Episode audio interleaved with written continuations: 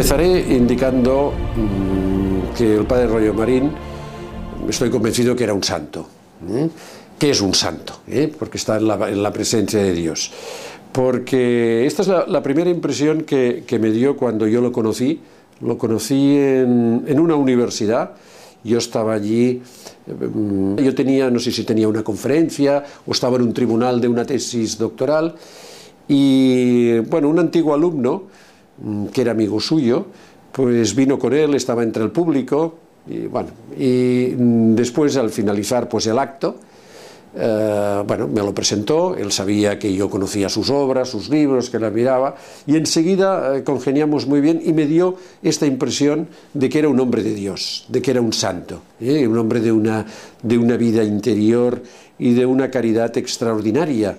Eh, era físicamente, bueno, ya era un poquito ya mayor, pero era un hombre mmm, muy alto, no exageré, pero casi seguro que, que llegaba a un metro noventa o una cosa así, era muy corpulento, ¿eh?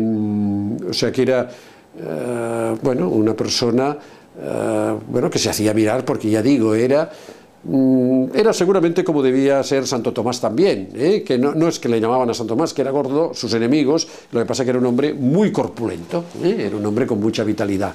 Pero por otro aspecto, el padre Rollo Marín, enseguida que hablabas con él, te dabas cuenta que era, era como un niño.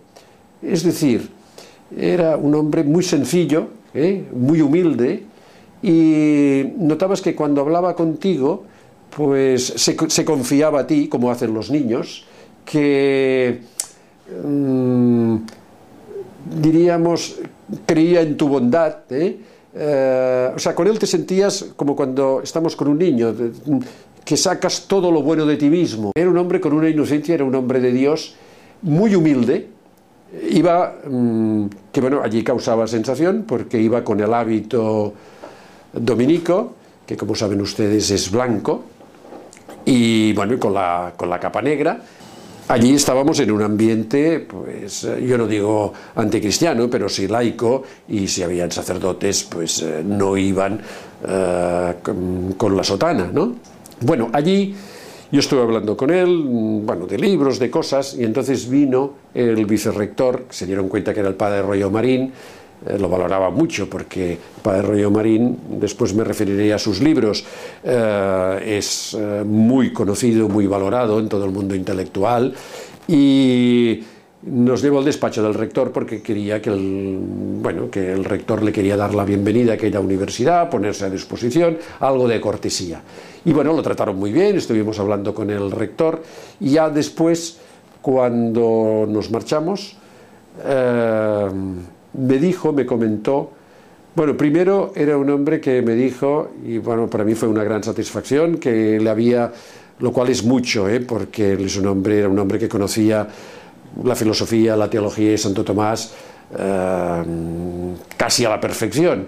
Y me dijo que, eh, que bueno, que, que, mi intervención le había gustado y que eh, también le había gustado que hubiera procurado, que, bueno, que yo procurara eh, y que mm, ser claro, llegar a la gente, o sea, cualidades que tenía él y que él las proyectaba y las veía, las veía en las demás.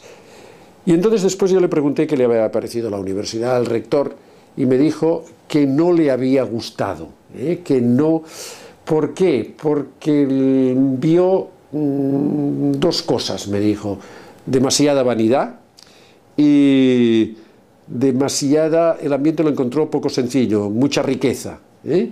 Eh, él vivía eh, entonces, bueno, siempre fue dominico y vivía pues en la pobreza con un ambiente bueno, muy austero, muy sencillo, y diríamos la pompa, las cosas del mundo, pues no le gustaban, aunque bueno, él se comportó correctamente. Bueno, yo esta imagen humana me impresionó muchísimo, ya digo, sobre todo la humildad que tenía, lo caritativo que tenía, era con las personas, eh, no me criticó nada, ni me dijo que se podía haber dicho, ¿no? Me dijo simplemente esto, que decía siempre la verdad, que no le había gustado. Eh, después continuamos eh, viéndonos, creo alguna vez, mmm, porque él tenía un discípulo un compañero de la orden, que era el padre Victorino Rodríguez, que era también un, hombre, un gran dominico y un gran escritor, murió también hace pocos años, y nos vimos en, Madrid. Eh, él estaba en el convento dominicano de, San de Atocha, y, y allí tenía, pasó sus últimos años, y el oficio que tenía eh, continuaba escribiendo, después eh, predicando, pero el oficio que tenía era de campanero, es decir, era el encargado de tocar la campana para avisar ir al coro, para avisar ir a... ¿eh? un hombre de una humildad y decís, bueno, ¿cómo puede ser? Siempre era un hombre muy atento, yo recuerdo que por mi santo, por Navidad, me enviaba pues una cartita, una postal, con una letra como, diría yo, caligráfica muy clara, en una letra pequeñita. Eh, bueno, es porque conservo eh, como, como, reliquia estas cartas muy cariñoso, preocupando pues es de mis hijos, de mi esposa, dándome siempre algunos consejos que no se notaba que eran consejos, comentando pues alguno de mis escritos. Y la verdad que mm, con el trabajo que tenía, las relaciones que tenía, eh, era un acto de caridad que me dedicara este tiempo, que se acordara siempre.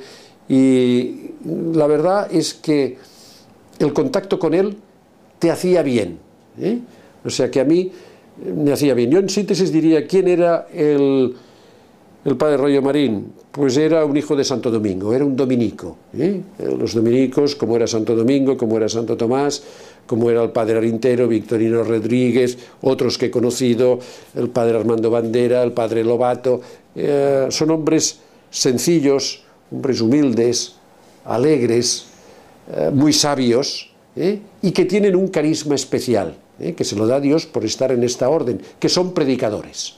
Es decir, mm, exponen muy bien la palabra de Dios y que predican toda su vida es predicación. O sea, predican con la palabra, predican con el trato personal, predican con su vida, predican con el mismo hábito y, eh, bueno, nosotros necesitamos, todos los fieles, necesitamos que, nos enseñen, que nos, que nos evangelicen, ¿eh? que nos den la palabra de Dios. Y esto el Padre Rollo Marín, y estoy seguro que las personas que lo han conocido, que han tenido, estarán de acuerdo conmigo, era un, un gran predicador, era una persona en que se veía que estaba actuando él los dones del Espíritu Santo y este don de la predicación. Nació en el año 13 en Morella. Morella es una ciudad de Castellón, Castellón de la Plana, ¿eh?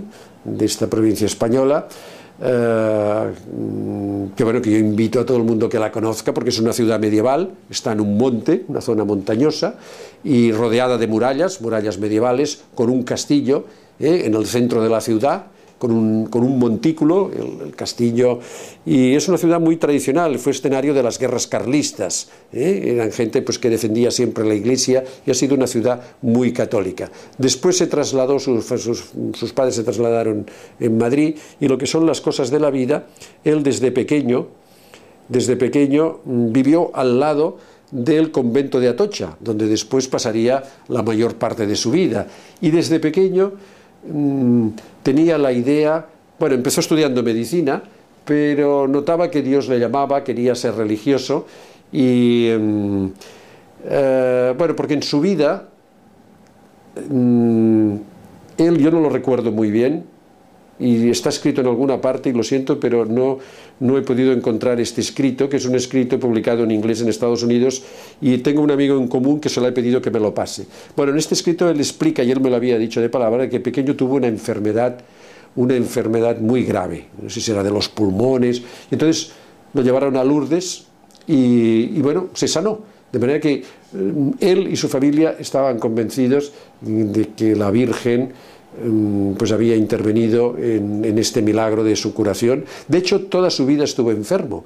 Incluso él, al principio quería ser sacerdote, diocesano, estudió en el seminario de Madrid y em, bueno, no, no, no, le dejaron continuar por problemas de salud, porque encontraron que no, vamos, no podía ni llevar una vida de sacerdote. De hecho, estuvo toda su vida enfermo y bueno, murió en el año exacto 5, el 17 de abril del año 5, es decir, murió relativamente mayor.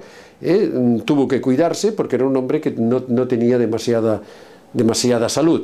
Y entonces, pero quiero decir que él estaba siempre bajo el manto de la Virgen, en el convento mm, de madrileño de Dominico de Atocha, allí hay una basílica con la Virgen de Atocha, y bueno, pues él iba allí, ¿eh? a misa, se confesaba con los dominicos, pero quería ser sacerdote. Vivió la guerra civil, vio que quemaban el convento, él fue un testigo presencial, que quemaron el convento, que, bueno, ¿eh? vio todo aquel desastre y después, después ingresó en la orden de predicadores, había mejorado ya un poquito, lo admitieron y él en la orden lo que quería hacer era predicar. Lo que le gustaba al padre Mm, rollo Marín era predicar. ¿eh? Él se sentía dominico, pero las cosas de Dios. Era un hombre, antes no lo he dicho y conviene que se sepa, era una persona muy obediente. Es decir, a mí hasta me sabía mal, porque le decía, sí, aquel día que nos vimos por primera vez fuimos a comer, padre, vamos aquí, vamos, y él obedecía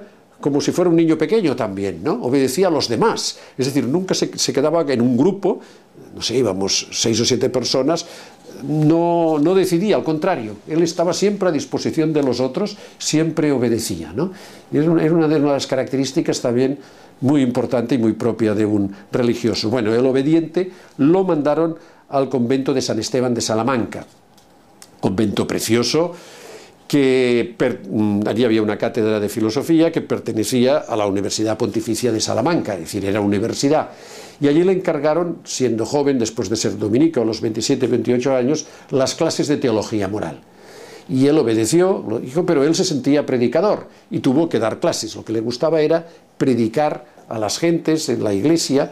Bueno, allí dio durante muchos años la, cátedra, impartió moral, enseñó a muchas generaciones, estuvo con dominicos muy importantes. Bueno, antes estuvo también en Roma, acabando sus estudios, haciendo el doctorado, que precisamente el doctorado fue sobre la teología de la perfección cristiana, que este libro, Ser o no ser santos, ¿eh? pues es eh, un resumen, una especie de vademecum de lo que publicó después, ampliada la tesis doctoral, que fue La Teología de la Perfección Cristiana, que es el libro más importante suyo. Allí lo presentó en Roma, eh, esta obra, después enseñó en, en, Salamanca, muchas personas fueron discípulos suyos, pero sí que continuó predicando. Predicó, tuvo unas conferencias, que no sé si usted habrá oído hablar, bueno, usted es mucho más joven que yo, eh, sobre todo por la cuaresma, en Radio Nacional de España. Sí, esto era por los años 50, 60, yo de pequeño las había escuchado y entonces en España los, bueno, los medios de comunicación en todo el mundo eran muy precarios y había pocas emisoras de radio, tenían una cobertura nacional y Radio Nacional de España cubría toda España y la escuchaba todo el mundo. ¿eh? Y sobre todo las noticias, que eran las que daban las noticias, daban los datos oficiales y bueno, pues era mm, millones de personas, ¿eh? o sea, prácticamente toda España escuchaba Radio Nacional de España. Eh, España en aquellos momentos pues era confesional, eh, se declaraba pues eh, creyente el Estado en, en, cuanto tal, se declaraba católica y apoyaba y se ponía al servicio eh, de la Iglesia. Y entonces Radio Nacional pues encargaba a la Iglesia que hubiera pues unas conferencias cuaresmales, ¿eh? para que bueno, pues los oyentes, el que no quería escucharlas no las escuchaba. ¿eh? Pero, y entonces él predicó durante muchos años estas conferencias cuaresmales que tenían un éxito sorprendente. Con un lenguaje sencillo explicaba las cosas, bueno, gente que quizá, pues por lo que sea, estaba alejada de la iglesia o no cumplía mucho, les encantaba el padre Rollo Marín, tenía una voz potente, ponía muchos ejemplos y arrastraba, y arrastraba sobre todo a los jóvenes. Era, yo recuerdo eh, que de pequeño, pues no sé, debía tener 12, 13 14 años y me encantaba escucharle, ¿no? Eh, tenía el don de la predicación. Después daba también conferencias en público y había llenado, me parece que fue en Madrid y en Valencia, recuerdo, de haberlo leído ¿eh? en, revista, en, la prensa, ¿eh? había llenado la plaza de toros de las ventas, me parece que es de las ventas de Madrid, y la de Valencia, o sea, toda la plaza de toros y él en medio del ruedo, ¿eh? allí predicando y la gente llenaba la plaza y captaba la atención y bueno, les predicaba, eh, por ejemplo, alguno de sus libros que es sobre, por ejemplo, la teología de la salvación, sobre las postrimerías, pues les predicaba pues del infierno, del juicio final, del pecado, o sea que no era, diríamos, eh, con el lenguaje actual, religiosamente correcto, ¿eh? porque podía... No, no, no, él explicaba la verdad tal cual y llenaba, ya digo, la plaza, tenía un éxito, estuvo mucho por América también, predicó mucho allí, y entonces, mm, fruto de las clases, de, San Esteban y de sus predicaciones son sus obras. Escribió muchísimas obras que fue providencial por obedecer, ¿eh? Dios lo porque las conferencias suyas pues eh, han desaparecido. Algunas están transcritas, por ejemplo, una muy bonita que se puede encontrar en internet. Mm, creo que hay algunas grabaciones también, ¿eh? porque algunas están en los archivos de Radio Nacional de España y se pueden escuchar. Una es el Sermón de las Siete Palabras, que pronunció también en, me parece que fue en Radio Nacional, eh, que, bueno, que duró siete días o ocho, eh, cada uno de una hora, y bueno, que mm, continúa haciendo mucho bien. Hay también, em, bueno, algunas que después han sido publicadas en los, las la BAC Minor. Bueno, se ha calculado que de libros vendió o ha vendido o vende, ¿eh? porque se continúan vendiendo. Es decir, algunas están catalogadas en las editoriales y otras se pueden comprar de segunda mano y están muy valoradas. ¿eh? Es decir, que mm, se puede comprar la teología de la caridad como de segunda mano, etc. Eh, casi un millón novecientos y pico mil de ejemplares vendidos. Es mucho, es mucho, porque el libro no se vende mucho. En fin, que llegara y un libro además no lo lee una persona, sino que la leen muchas, es decir, sus obras, eh, la teología de la perfección cristiana de la que vamos a hablar, pues tiene casi 30 ediciones, si no recuerdo mal, 20 en español, 7 en italiano y 2 en inglés. En Estados Unidos es muy apreciado Rollo Marín. Y sus otras obras también tiene varias traducciones, y ya digo, mm, varias ediciones. Él publicó en la editorial de San Esteban, de los dominicos, de Salamanca, es una editorial bueno, que tiene difusión, pero relativa, y toda su obra fue publicada en la BAC, la Biblioteca de Autores Cristianos, que es la editorial, la antigua editorial católica, y que, edita la Conferencia Episcopal Española, ¿eh? es decir, es la, editorial de la Iglesia. Allí están todas sus obras, mm, con muchas reediciones, eh, son obras muy extensas, ¿eh? son obras, y por esto publicó después resúmenes u obras más facilitas en la BAC Minor, libros más de bolsillo, ¿eh? a la cual pertenecería pues el ser o no ser santo. ¿eh? Y publicó también en Rialp, en la editorial Rialp, esta editorial también de inspiración cristiana de Madrid, y en la editorial católica de ediciones Palabra, tiene un par de obras. Sus obras se fueron, iban publicándose a pesar de que las editoriales iban cambiando de tendencia, de inclinación, porque el padre Rollo Marín, y esto me lo habían dicho directores de la BAC, el padre Rollo Marín siempre vendía, siempre, tenía su público. ¿eh?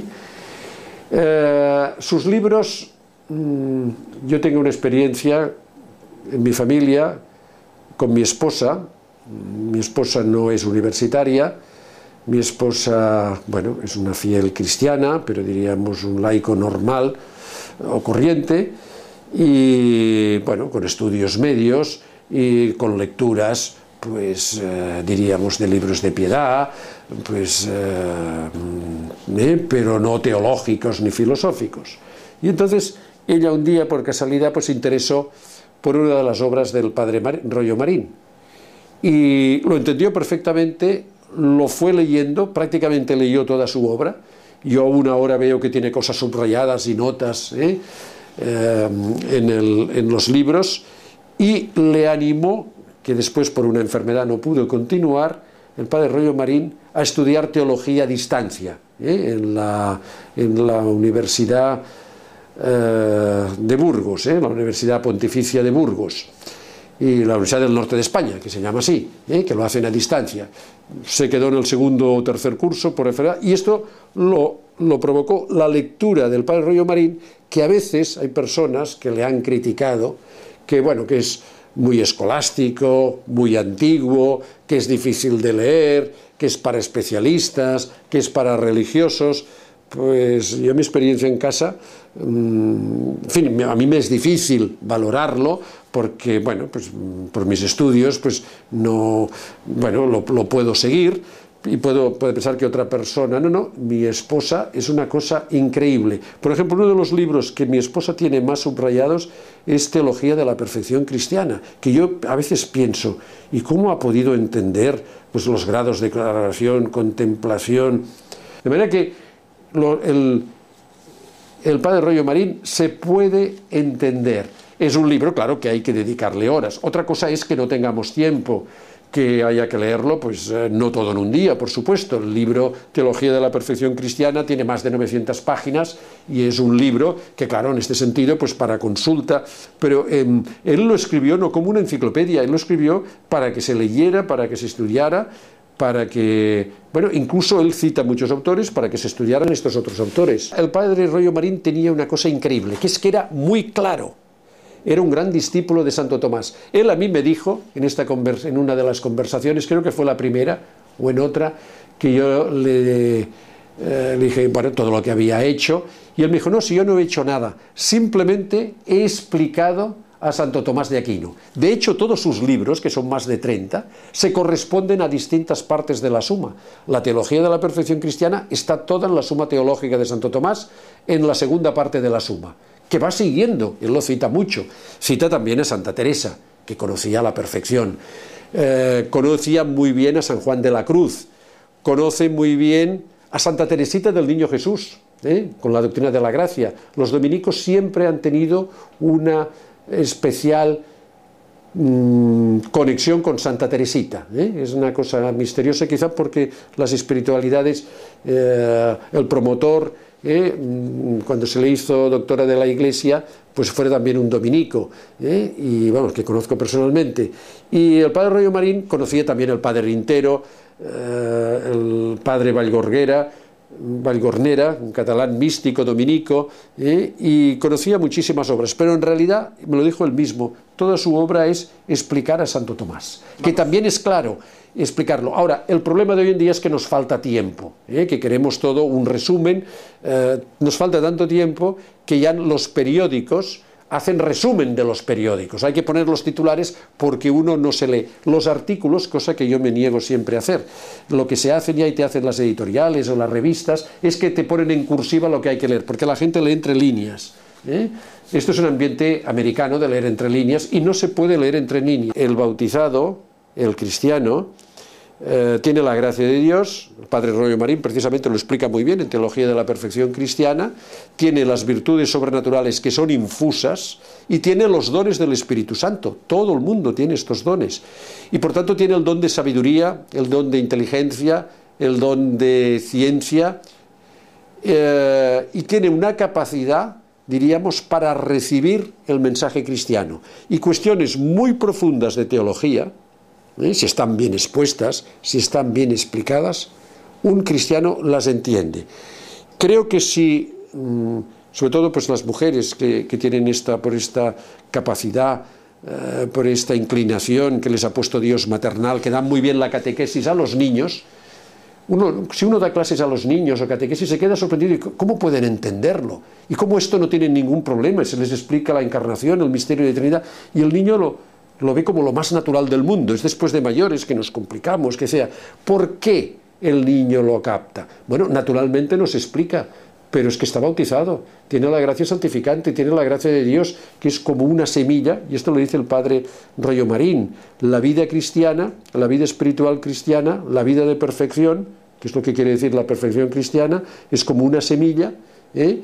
y que, que va, mm, que si la dejamos sola, y no le, podemos, no le ponemos obstáculos, no la matamos, Dios la va regando, Dios la va cultivando y va fructificando.